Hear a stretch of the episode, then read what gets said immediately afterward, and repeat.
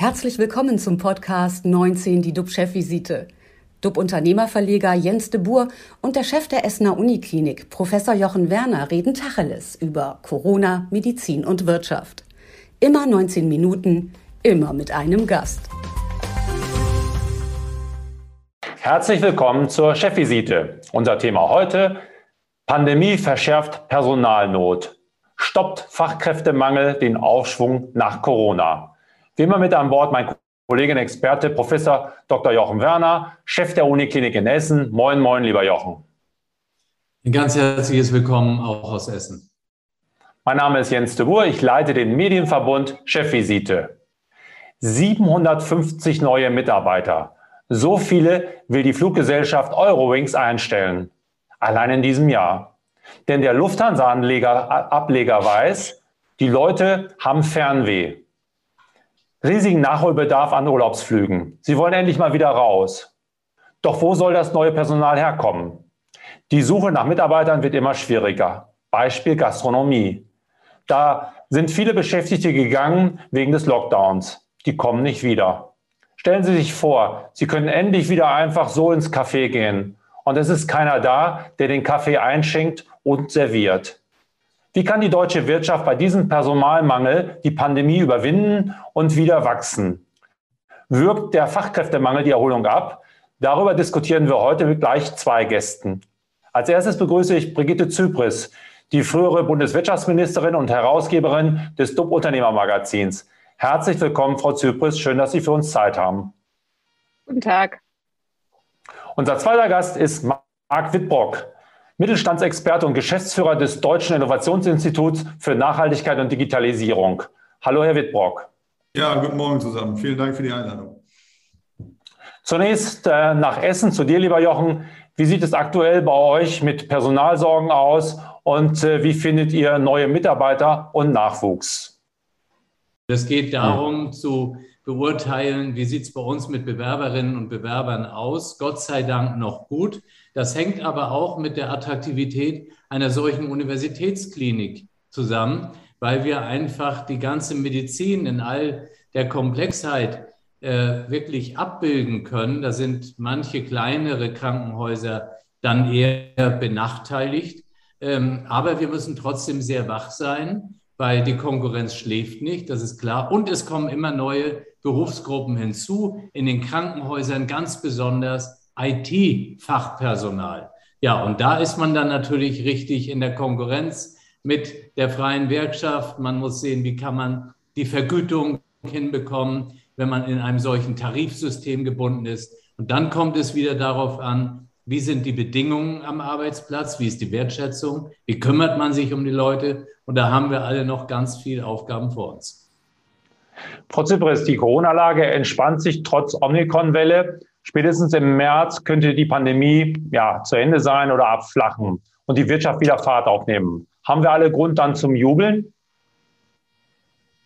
Naja, Grund zum Jubeln haben wir dann erstmal, wenn die Pandemie tatsächlich vorbei ist. Ich glaube, das ist schon eine enorme Belastung, ähm, nicht nur für die Wirtschaft, sondern auch für die Psyche der Menschen.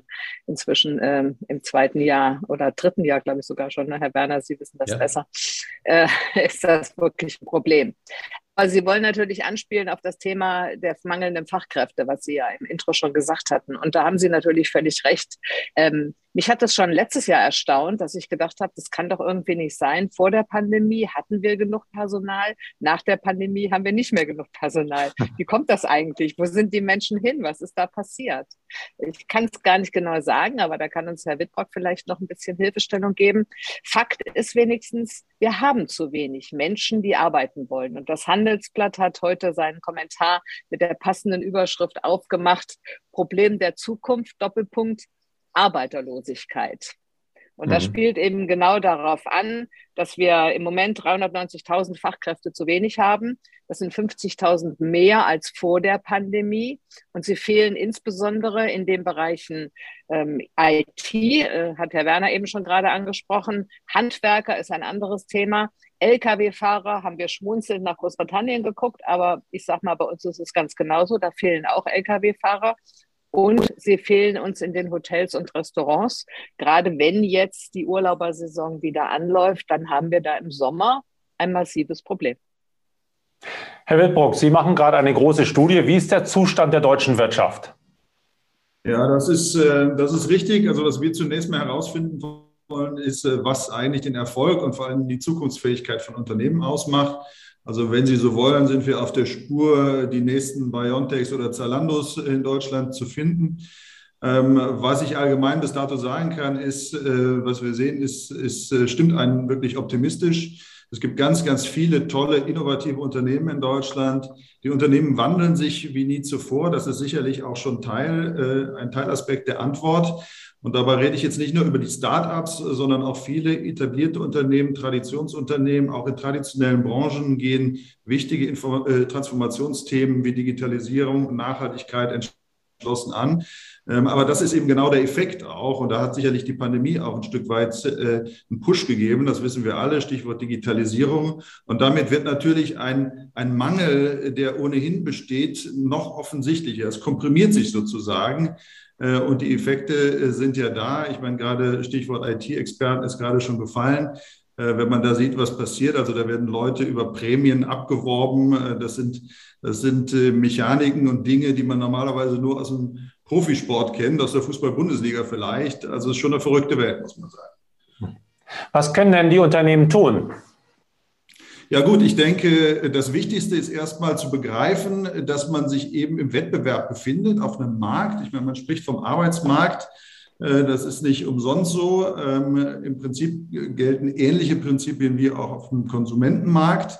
Das heißt, man muss seine Zielgruppe kennen, man muss die Bedürfnisse der Zielgruppe kennen, man muss die Bedürfnisse entsprechend adressieren, aber man muss sich vor allen Dingen eben auch zeigen, konsequent vermarkten sozusagen, äh, weil äh, wir kennen alle den Begriff Hidden Champions. Es gibt gerade in Deutschland im Mittelstand ganz, ganz viele äh, Unternehmen in der Peripherie, die einen tollen Job machen, aber die einfach unbekannt sind.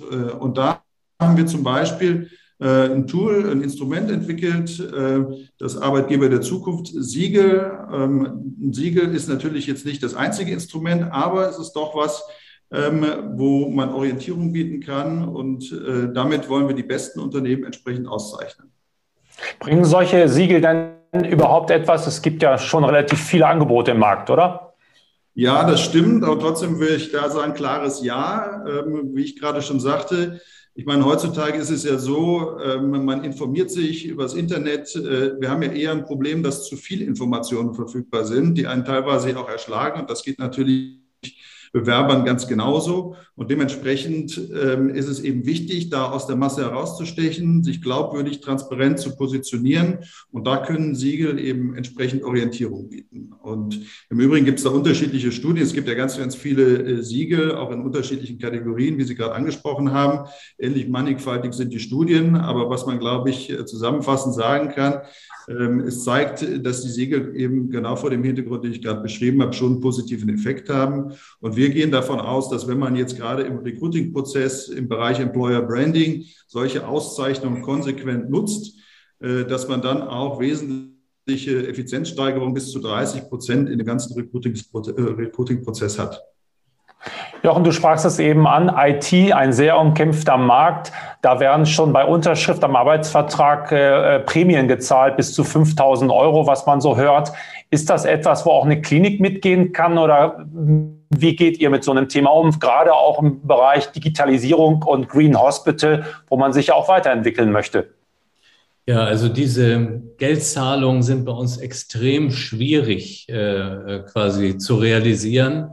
Äh, da müssen wir tatsächlich mit anderen Themen punkten. Aber das gelingt uns eigentlich ganz gut. Normalerweise war es doch bei der IT so, dass die in einem Krankenhaus, ich sage mal eher Ebene minus drei arbeiteten, ohne Tageslicht und äh, nee, aber ist tatsächlich äh, schlechte Bedingungen. Und wir haben zum Beispiel im Grunde mitten in der Stadt ein Haus angemietet, wo äh, schon auch so eine Atmosphäre hergestellt wurde mit äh, lichtdurchfluteten Räumen, äh, ganz dicht äh, auch an der Restaurant, an Restaurantbetrieben, wo die mittags hingehen können. So, wie man sich das eigentlich heute vorstellt. Und wir haben natürlich, was viele nicht haben, echte Daten, mit denen die Leute arbeiten können, also aus dem Gesundheitssystem. Und das ist wieder interessant, für die jungen Leute. Also man muss das finden, womit können wir aufwarten, wenn es nicht jetzt die reine Bezahlung ist. Vielen Dank für diese spannenden Einsichten. Vielen Dank, Frau Zypris, äh, Herr Wittbrock und natürlich auch dir, lieber Jochen. Unsere Chefvisite ist für heute vorbei, liebe Zuschauer. Wir sind natürlich morgen wieder für Sie da, äh, bieten Ihnen Orientierung, auch äh, ja, in verschiedenen Märkten, Corona, Arbeitsmarkt und darüber hinaus. Wir halten Sie auf dem Laufenden. Bleiben Sie gesund, klicken Sie wieder rein. Tschüss aus Hamburg. Und aus Essen. Danke. Das war 19 die DUB-Chefvisite als Podcast. Die Videos dazu gibt es auf watz.de und auf dub-magazin.de.